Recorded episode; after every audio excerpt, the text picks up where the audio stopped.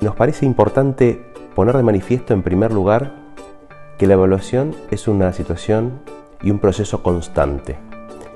Por eso nos gusta decir que nosotros nunca dejamos de evaluar. Y en este contexto puede pasar que lo que no se vean son calificaciones, que no se califique con una nota única o con una nota numérica o con un único concepto. Puede ser que no, no haya un cierre de trimestre formal en mayo y que recién esto se haga a mitad de año como cuatrimestre.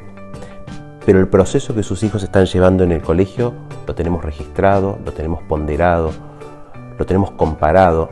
Hay feedbacks, hay devoluciones, tanto de profesores, maestros, maestros especiales, tutores.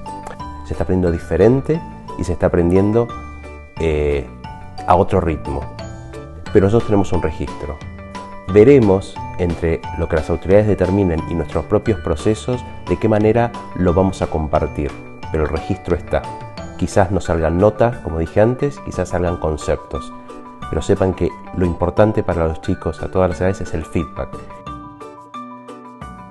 Un desafío de este momento es mantenernos cerca a pesar de estar mediados por una pantalla. Es muy importante lo que está haciendo el equipo de orientación, los tutores, los preceptores, informando cuando algún chico no aprende su pantalla, informando cuando algún chico no presenta sus tareas, comunicándose con ustedes, generando un ida y vuelta, porque entendemos que no hay educación si no hay vínculo y para que haya vínculo tenemos que mantener abiertos esos puentes que nos permiten eh, generar una ida y vuelta con ustedes y transformar este espacio virtual en un espacio comunitario. Y una instancia que para es muy importante que queremos que siga creciendo y este año se va a formalizar gracias también a este proceso es la instancia de autoevaluación, que no quiere decir que un alumno se ponga una nota o diga si le fue bien o mal, sino que reflexione sobre cómo aprendió, para qué le sirve lo que aprendió y qué tiene que seguir aprendiendo. Las rúbricas son tablas eh, que contienen los criterios de evaluación acordados con los docentes y previamente dados a conocer a los alumnos.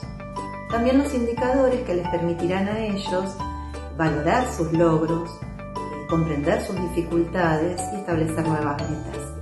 Es decir, hacer un análisis crítico y realista de su propia experiencia de aprendizaje.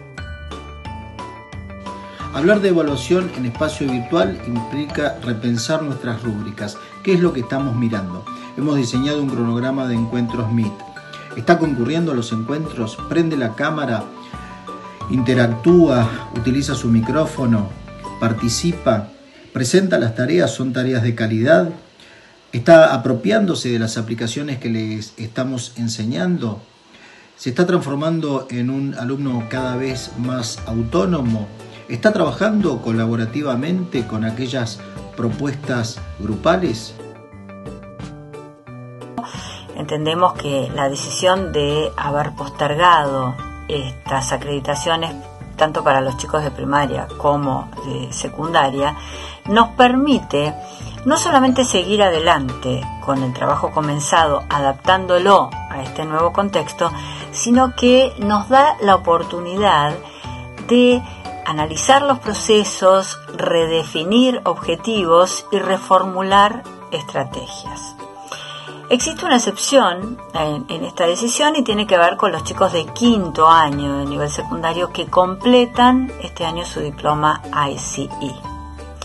En todos los otros casos, tanto primaria como secundaria, los chicos continuarán con, su trabajo y la acreditación se hará de manera interna a partir de MOOCs que se irán rindiendo eh, hacia fin de año.